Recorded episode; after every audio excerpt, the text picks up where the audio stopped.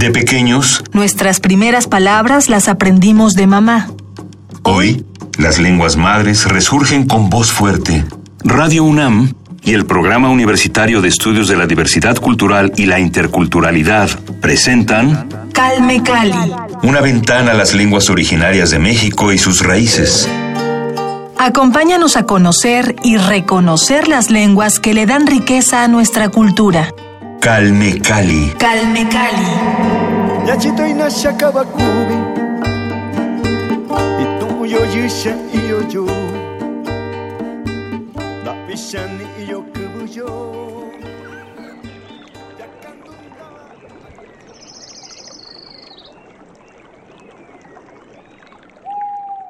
Bienvenidos a Calme Cali, yo soy Vania Nuche y agradezco que me acompañen en esta ocasión para continuar con nuestra conversación con el maestro Pedro Hernández Luna, hablante de la lengua celtal. Pedro, la semana pasada nos contabas sobre esta idea del Equilcush Lejal, la idea del buen vivir. Y retomando este punto, quisiera que nos hablaras sobre la organización que tienen en la cultura celtal en cuanto al ejercicio ciudadano. Cómo para los celtales la importancia recae más o en principios sobre las obligaciones para obtener derechos y no viceversa. Platícanos un poco sobre esto, por favor. Sí, efectivamente, parte esta reflexión desde la tesis de licenciatura que te comentaba eh, sobre conocimientos y prácticas estatales para el autodesarrollo comunitario y la tesis de, nivel maestría sobre interculturalidad, buen vivir y derechos comunitarios en Chiapas, hoy hecho libro, eh, damos cuenta de diferentes prácticas importantes que vienen eh, acuerpando justamente esta propuesta del Lekir Kushdejal. Eh, decía, no podemos hablar del Lekir Kushdejal cuando, cuando en nuestra propia comunidad no existe una buena impartición de justicia. Esto viene a raíz de que la imposición de las figuras representativas o autoridades comunitarias que se establecieron en la década de los años 60, 70 en el estado de Chiapas y en algunas mucho antes, aquellas que se fundaron, las comunidades, las poblaciones que se fundaron antes, anteriormente eh, eh, para tratar de controlar las acciones, las actitudes que atentan contra la vida de los habitantes de una comunidad, eh, se instruyó justamente por parte del Estado la creación de los agentes comunitarios o agentes de municipales que solamente servían para como un enlace municipal efectivamente para detener a aquel que cometía algún delito y era remitido ante el juez municipal que podía estar hasta en la cabecera municipal en algunos casos se establecían en, en algunas comunidades estratégicas pero que esto no tenía un tratamiento efectivo real y que partiera sobre todo de una reintegración en las comunidades sino más bien era acrecentar la distancia la diferencia que puede existir entre los habitantes de una comunidad. Por, por decirte un ejemplo, alguien que robaba gallina, que era detenido por el agente auxiliar municipal, era remitido directamente a la cabecera municipal y se le imponía una sanción económica, más no de una generación de reintegración comunitaria. En esta parte que, que se ha discutido mucho a nivel nacional, la reeducación. Entonces viene un poco esa parte desde la reflexión de los cetales de decir, hay que repensar la forma de impartir la justicia. Entonces viene el concepto del snaes dixtoyel aye, el sopesar la palabra, eh, escuchar al otro, hacer que los, los que estén involucrados eh, sean ellos partícipes en la búsqueda de solución de los conflictos. O sea, esto con la finalidad de que al, al culminar el proceso de, de definición de alguna situación final, como vaya, como una sentencia final, es que ambos salgan, salgan convencidos de que es lo justo. Una conciliación. Una conciliación. Porque en una comunidad no puedes vivir acrecentando las diferencias, creando odio, rencor, porque eso también eh, Genera más problemas. Genera más problemas, a, a- a tal sentido, a tal grado de que pues, va la venganza, ¿no? Entonces, yo creo que aquí la, la, la cuestión del eh, Lekir Chaspanel, que parte del buen arreglo de los problemas, el, el buscar el equilibrio de la razón y de los acontecimientos que se han dado, eh, contribuyen precisamente a la generación de la paz comunitaria, porque de otro modo no la vemos por dónde. esta lógica de que la justicia tiene costo, porque efectivamente es lo que nos ha tocado vivir, eh, tienes justicia, alcanzas justicia si tienes dinero. Y si no tienes dinero no alcanzas nada. E inclusive eso lo hemos vivido como occidentales, en el que hemos sido ofendidos, hemos sido agredidos, y cuando acudimos a las instancias correspondientes, si tienes para pagarle a un abogado, pues ya le hiciste, ya vas para que para que atiendan tu caso, pero si no tienes para pagar a un abogado, pues simple y sencillamente no tienes acceso. Y el agresor, hasta en un, hasta en algunos casos, salen eh, beneficiados, salen eh, pues vaya, sin ninguna culpa, hasta inclusive, perdonados, hasta inclusive obligados a aquellos que ponen una denuncia a pagarle los daños que ocasionaron a esta persona, daños morales, que tenemos que pedir disculpas. Entonces, en esta parte, desde la concepción de los pueblos indígenas, tiene otro sentido que prioriza justamente la relación humana. Y viene entonces esta parte de del Lixtoyelaye, del Lekish Chapanekop, eh, que lleva necesariamente a la reflexión eh, y sobre todo a la definición y esta categoría que lo entendemos de una manera distinta. Hablar de derechos en una comunidad no la podemos eh, discutir, entender si no es primero las obligaciones. Por ello, vivir en una comunidad tienes que prestar servicio social, tienes que eh, pasar en el Atel Túnel y un sea, la, la, representación comunitaria, tienes que pasar justamente eh, a esto que llaman los zapatistas y que históricamente lo han practicado nuestros pueblos, el de mandar obedeciendo, ¿no? Eh, en las comunidades celtales el derecho no se da por un decreto, sino que se gana con el trabajo se gana con, con, la disposición y el respeto que demuestras en la comunidad. Y recurrimos otra vez, el Snael Kushle significa respetar. Y una autoridad en una comunidad es elegido justamente por sus virtudes, por sus cualidades, porque es un hombre respetable. Exacto. ¿No? O sea, el, el que llega a ser agente auxiliar municipales porque ven virtudes y características que, que para la población local garantiza la impartición de una buena justicia. Pues es el ideal, ¿no? En todas las comunidades que sea una persona. Y no, no es, no es una persona que, que recurre a cometer delitos reiteradamente. Entonces, y también la, la otra cuestión que es destacable en estas comunidades es que todos los cargos comunitarios, ninguna, absolutamente ninguna percibe ningún salario. Se lo tienen que hacer por, por servir a la comunidad. Entonces viene precisamente en ese sentido eh, y no nos libramos quienes somos profesionistas en estas comunidades, eh, que a pesar de que salimos de nuestras comunidades estamos sujetos a, las, a los acuerdos comunitarios y que tenemos que respetarlas. Y en ese sentido, eh, pues podemos tener presencia, podemos estar en la comunidad, pero en tanto no demostremos un compromiso, no demostremos el trabajo con la comunidad, no tenemos voz. No tenemos voz y voto. Cuando nosotros cumplimos con nuestras obligaciones, entonces sí nos dan esos derechos, ¿no? Entonces, esta cuestión, pues hablar de, de obligaciones y derechos desde la comunidad, pues es pensar y entender otra lógica, muy distinta a este sistema eh, jurídico vigente en el país, que lo hemos dicho reiteradamente, eh, lo, que, lo que necesitamos en el país no son nuevos sistemas jurídicos en el que nada más nos pongan traductores. No necesitamos traductores. Lamentablemente hay muchos compañeros indígenas presos a nivel nacional que por no hablar el castellano están presos. ¿No?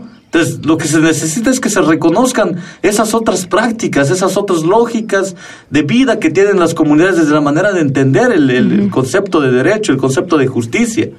Eh, el buen vivir o el Ekir Kushdehal, eh, efectivamente contradice todo el modelo de desarrollo vigente en el país.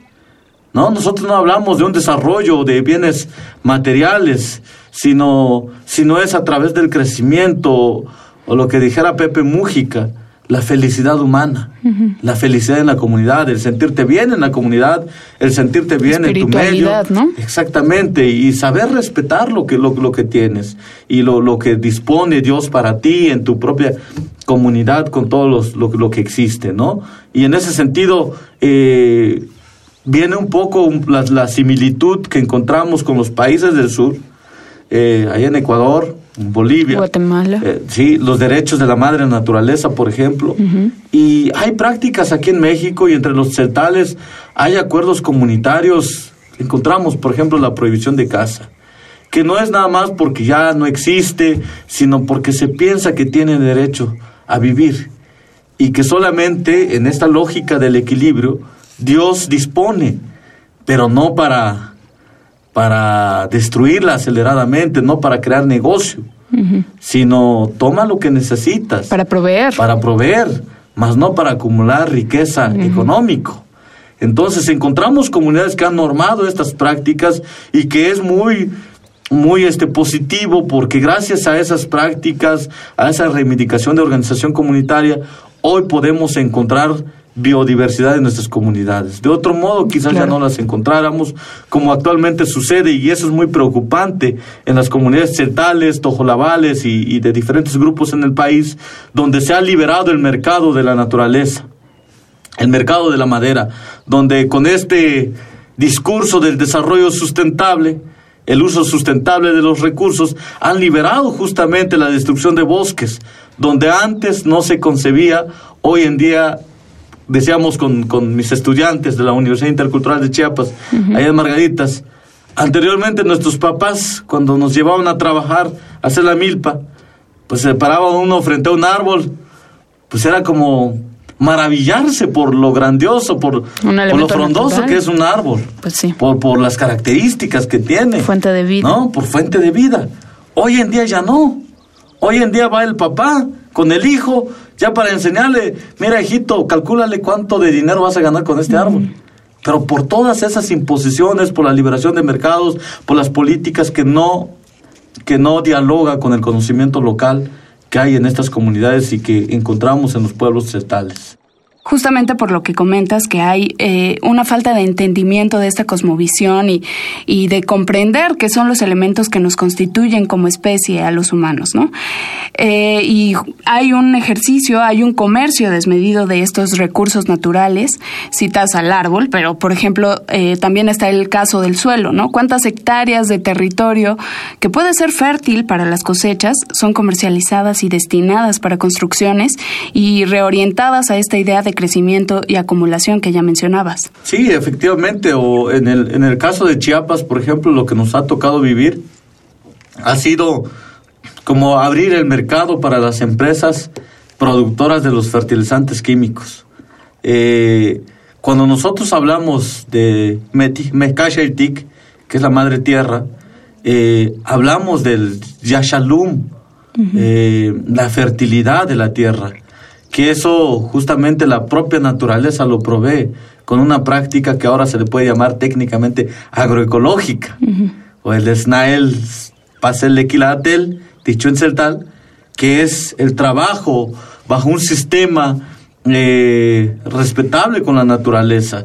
Hoy en día esas prácticas han sido sustituidas justamente y, y lo, lo hemos visto así, que es la liberación o la creación de los mercados para las empresas productoras de los fertilizantes químicos, donde hoy se encuentra cooptado por los partidos políticos, principalmente el Partido Verde Ecologista de Chiapas, uh -huh. de México, ¿no? pues en Chiapas uh -huh. su práctica, pues en vez de en su discurso del desarrollo sustentable, pues le dan a la torre a la madre tierra, precisamente, entregando fertilizantes, entregando paquetes tecnológicos que muchas veces no son funcionales y no son necesarios para nuestras para nuestros ecosistemas, con una práctica orientada, rescatando efectivamente las buenas prácticas agroecológicas, se puede potenciar la producción allí.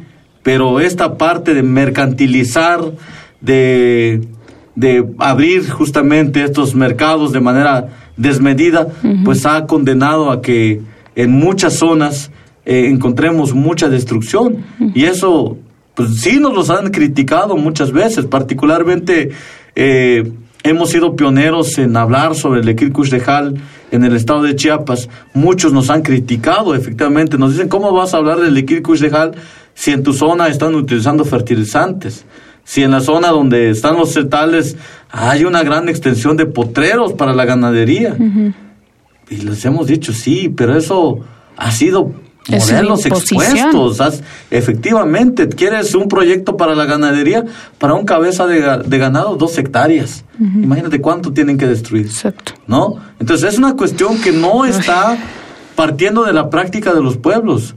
Eh, decimos que si la destrucción acelerada que hay en los ecosistemas ha sido por las mismas políticas mal orientadas que se están creando y que seguimos con un proyecto indigenista que, que no está pensado por los propios actores locales, sino que se piensa desde un escritorio, desde aquel académico, desde aquel intelectual que piensa, cree cómo operar justamente los trabajos en las comunidades cuando realmente lo que se necesita es abrir un diálogo profundo con estas poblaciones, con los cetales, los tojolabales, los tzotziles, eh, y efectivamente escucharlos cuáles son las tendencias y las propuestas de trabajo que hay eh, y que existen y que son vigentes para dignificar la vida de estas comunidades. Y también, pues, ¿por qué no señalar el modelo educativo que tenemos en el país que contribuye en gran medida para aniquilar justamente estas prácticas y estos conocimientos, desde la forma de crear licenciados en desarrollo sustentables, que se les da herramientas tecnificados, desconociendo el conocimiento local, eh, desde la manera en que también se les impone modelos de educación que no son compatibles y no es lo que se necesita para los pueblos. Yo creo que acá es una cuestión que sí amerita una verdadera reflexión de todos los sectores, ahora que está, estamos en tiempos en que muchos intelectuales, muchos académicos, políticos, están hablando de, de- de recuperar el país, de recuperar las buenas eh, políticas que orienten a la, a la producción. Decimos que en las comunidades eh, lamentablemente no- nos, nos están enseñando al llamado, a atender el llamado del mercado, más no de la humanidad. Nos enseñan a, atender el llamado del mercado, pero tampoco nos dan las condiciones para, para que efectivamente sea un precio justo de la producción de, de la milpa, por ejemplo. ¿No? Mientras en las ciudades está a 7 pesos el kilo de maíz, por ponerte un ejemplo, en la comunidad está costando 2.50. Y ahora con, con este gasolinazo que se dio, pues No, no, bueno. ya ni, ya ni referirlo. Entonces sí necesitamos una cuestión mucho más profunda de, de- de un diálogo en el que se prevalezcan justamente la condición de, de- de escucharnos y sobre todo de recuperar las propuestas que siguen y que seguimos insistiendo que están ahí en las comunidades, ¿no? El tradicional territorio celtal se encuentra al noreste y sureste de la ciudad de San Cristóbal, Chiapas, y se extiende a lo largo de los municipios de San Juan Cancuc, Chanal, Oxchuc, Tenejapa y Altamirano. Hacia el norte, en Citalá, Socoltenango, Yajalón, Chilón, Ocosingo, Amatenango del Valle y hacia el sur, Aguacatenango, municipio de Villa de las Rosas. Seguimos conversando con el maestro Pedro Hernández Luna, hablante de la lengua celtal. Eh, quiero retomar, Pedro, este tema de la necesidad de inclusión de los pueblos originarios en la construcción de una política que está orientada o que debería estar orientada a mejorar las condiciones sociales. Platícanos, por favor, un poco de tu proyecto de investigación sobre la comunidad autogestiva. Sí, eh, ¿por qué empezamos a hablar de autogestión o estos procesos de autonomía? Que dicho en celtal es Cochelim Batik Tastukeltik o Yilyayel Batik Tastukeltik. Porque efectivamente nace y parte principalmente de estas, de estas súplicas, eh, de, de los juegos políticos partidistas que por muchos años nos prometen y jamás llegan lo que realmente necesitamos. O nos dan, o tomas lo que te dan, o no tomas absolutamente nada. Más no hay esta inclusión. Y afortunadamente yo marco mucho esta situación. Creo que el zapatismo de 1994 fue un evento, un, un movimiento que cambió por mucho a nuestra organización comunitaria. Porque este grito de nunca más un México sin nosotros e impulsó a que muchas comunidades retomaran esa iniciativa de volverse a organizar. Eh, esta práctica del Jumpa Haljich el Tamuk, el tomarnos en cuenta todos, eh, implica justamente reconocer las virtudes, las potencialidades de cada uno de quienes integramos la comunidad y ver de qué manera esas capacidades que cada uno tiene contribuye para mejorar la vida comunitaria. Yo te podría poner un ejemplo. En el caso de Jerusalén, municipio de las Margaritas, anteriormente, antes del 94, teníamos servicio de luz, de energía eléctrica de pésima calidad, de, de pésimas condiciones. Se caía un árbol, así pasaba, porque estábamos en la selva, pasaban hasta de semanas, hasta de un mes, que nadie llegaba a pararse para reparar los servicios de luz. Y sin embargo, así teníamos que soportar. Eh, damos cuenta que cuando se piden, por ejemplo, infraestructura de escuelas, Jerusalén afortunadamente cuenta con diferentes niveles educativos, que siempre ha sido rogarle a los, a los, a los políticos, a los presidentes municipales, para que construyan escuelas. Y tiene que pasar mucho tiempo para que les den un aula. O sea, que ni siquiera atiende la, la, la, la exigencia de la, de, de la región.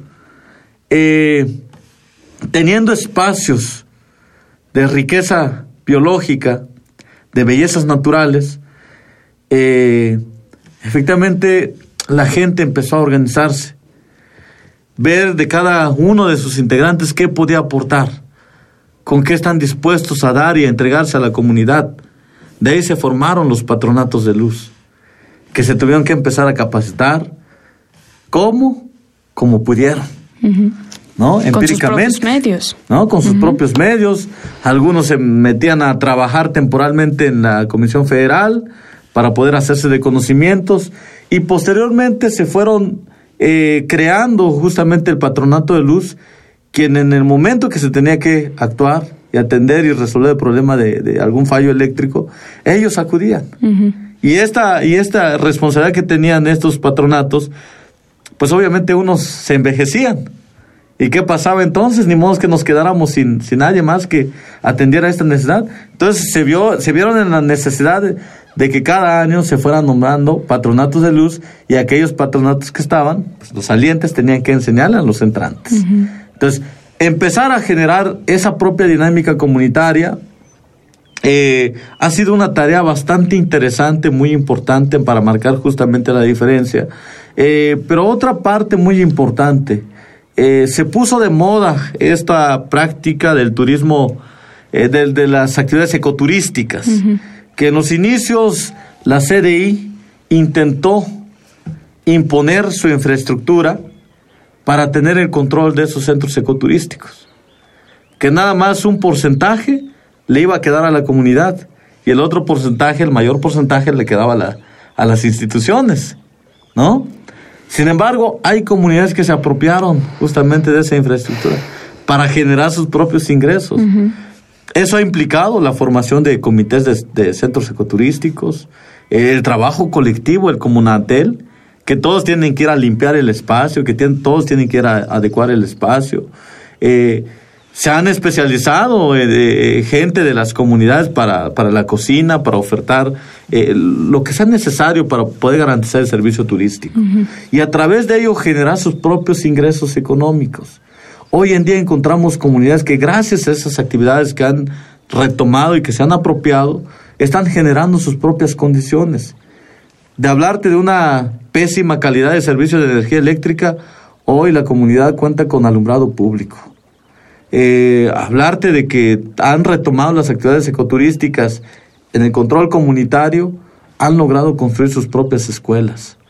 Eh, porque se entiende justamente que la autonomía no es el desentendimiento del Estado para con nuestros pueblos, sino el compromiso del Estado de dar las condiciones dignas para que las propias comunidades generen sus, propias, sus propios espacios, como ellos eh, les interesa y sobre todo proponen. Y efectivamente ese es el camino que llevan muchas comunidades. Y yo creo que ese es el elemento más importante que lamentablemente lo hemos perdido o se ha perdido en muchas comunidades con esta práctica clientelar de los partidos políticos, de los gobiernos en turno, en el que no hagas nada, yo te doy. O sea, es esperar siempre del papá gobierno. Entonces yo creo que ahí están esos inicios de, de la reivindicación de la organización comunitaria. Afortunadamente, actualmente estoy trabajando con los compañeros tojolabales, anjovales y celtales, donde encontramos elementos muy similares de la organización comunitaria, del trabajo comunitario, que nos permiten justamente lograr acuerdos importantes para decir y efectivamente nunca más un México sin nosotros, pero con una propuesta, con un trabajo que si bien es cierto los compañeros zapatistas lo siguen ejerciendo, lo siguen practicando en sus zonas y en sus territorios en resistencia, encontramos muchas comunidades ya fuera del zapatismo que van justamente encaminando en ese mismo proceso. ¿Dónde podemos encontrar tus libros? Mencionabas que hay uno en línea.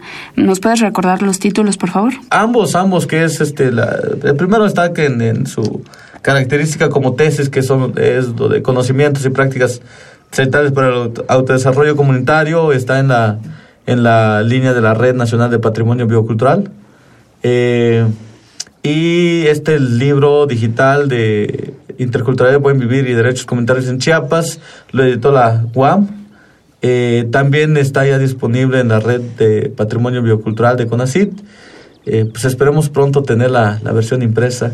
Ojalá que este, sí. ya estamos trabajando por ello. Excelente. ¿Tienes redes sociales? Sí, sí, sí. Por favor. Eh, mi correo es Pedro Hernández Luna, arroba hotmail.com. En el Facebook, Pedro Hernández. pues eso. Perfecto. Pues Pedro, muchísimas gracias. Qué honor tenerte en Calme Cali y gracias por acompañarnos. muchísimas gracias a ustedes. Gracias a todos por su preferencia. Sigan el trabajo de Pedro Hernández Luna y déjenos sus comentarios, preguntas y sugerencias en las redes sociales de Radio UNAM. Visiten también nuestro sitio de internet donde van a poder encontrar todos nuestros podcasts. Agradecemos la colaboración del Programa Universitario de Estudios de la Diversidad Cultural y la Interculturalidad y gracias también a nuestro productor Paco Ángeles. Los espero la próxima semana aquí a la misma hora en Radio UNAM 96.1 de FM yo soy Vania Nuche, que tengan un excelente día. Hasta la próxima.